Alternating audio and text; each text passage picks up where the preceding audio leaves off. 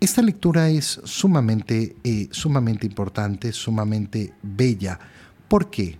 Porque el Señor nos muestra efectivamente eh, la profundidad, la profundidad de su señorío.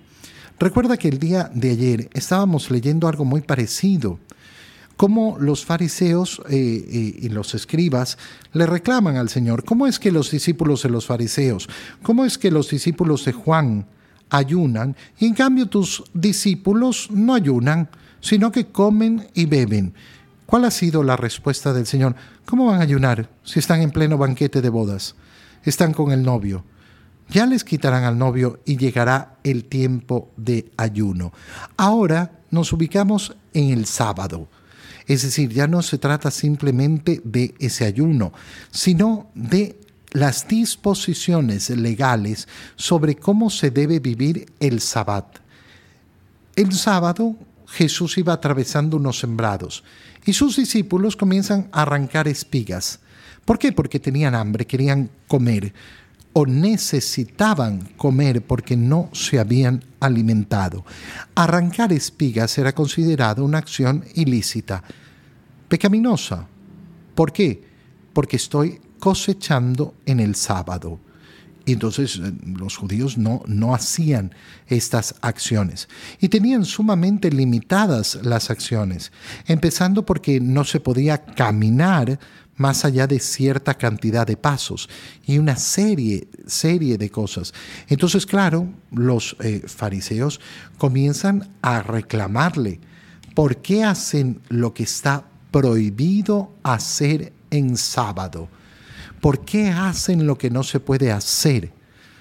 Pero la ley lo dice, sí, pero la ley ha sido, eh, ha sido escrita justamente para que se viva y se viva bien se vive en profundidad.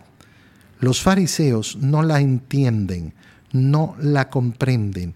Y Jesús entonces les responde, ¿acaso no han leído lo que hizo David una vez cuando tenían hambre, él y sus hombres?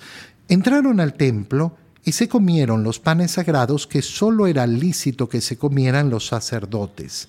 Pues bien, eh, esto es lo que leemos en las escrituras.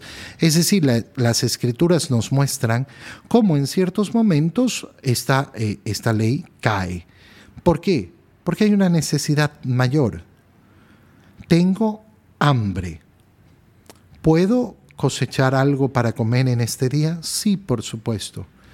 Pero no es pecado. No, no es pecado. Porque pecado no es buscar el alimento que necesito para mi supervivencia. Lo que es pecado es buscar trabajar innecesariamente el día del Señor.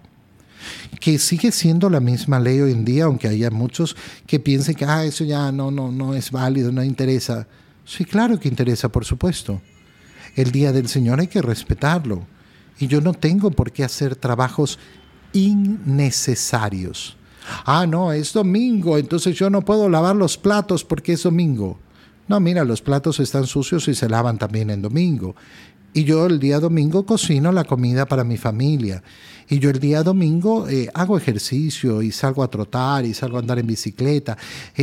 Lo que no hago son trabajos innecesarios. Aquello que no necesito hacer el Señor está dándoles a conocer esta profundidad, lo cual nos deja lógicamente una enseñanza muy profunda. ¿Por qué? Porque la ley debe cumplirse, por supuesto que sí, pero hay que tener mucho cuidado con el cumplimiento de una ley ciega, que no reflexiona y que no sabe diferenciar lo esencial de lo accidental. Cuando yo no sé diferenciar lo esencial de lo accidental, convierto lo accesorio en indispensable. Pero me equivoco. Y me equivoco brutalmente. ¿Por qué? Porque, bueno, no era esencial. No era esto lo más importante, lo más necesario. Qué importante Ayer leíamos justamente como el Señor nos mandaba a tener el corazón abierto, los odres nuevos para el vino nuevo, el remiendo del vestido eh, viejo con tela vieja, cada cosa en su momento, cada cosa en su lugar, pero con un corazón abierto al cambio. ¿Qué nos está diciendo el Señor? Hay que saber adaptarse. Hay que saber adaptarse a los tiempos, hay que saber adaptarse a las necesidades. Cuidado, cuidado con una visión que se vuelve absurda. ¿Por qué?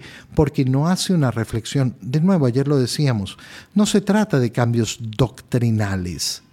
Yo no tengo para qué cambiar la doctrina. Lo que tengo es lógicamente que saber amoldarme a los tiempos, a los momentos, a las circunstancias, no para pecar, porque de nuevo hay muchas personas que eh, lamentablemente en, virtud de la apertura, no, es que hay que ser abierto y saber entender y saber comprender y entonces quieren volver el pecado como algo válido y lícito. Y esta nunca es la intención del Señor. ¿Acaso no han, eh, no han leído entonces lo que hizo David? Y agrega el Señor, el Hijo del Hombre también es sueño del sábado. ¿Qué significan estas palabras? Significan algo muy sencillo y tal vez a muchos les cuesta comprender qué es bueno y qué es malo. Bueno y malo es una categoría que determina Dios. Dios es el que establece lo que es bueno y lo que es malo. Dios, Dios es el dueño y Señor, es el que ha establecido el bien y por tanto, al establecer el bien, ha establecido el mal. Esto desde el origen. De todos los árboles puedes comer menos de este. ¿Qué era malo? Comer del árbol prohibido por el Señor. ¿Cuál es la tentación del hombre en el Génesis? El querer ser como Dios, conocedor del bien y del mal, es decir, aquel que determina lo que es bueno y lo que es malo. Yo no necesito que Dios me diga lo que es bueno. Yo no necesito que Dios me diga lo que es malo. Para eso me basto a mí mismo. Me he convertido en mi propio Dios.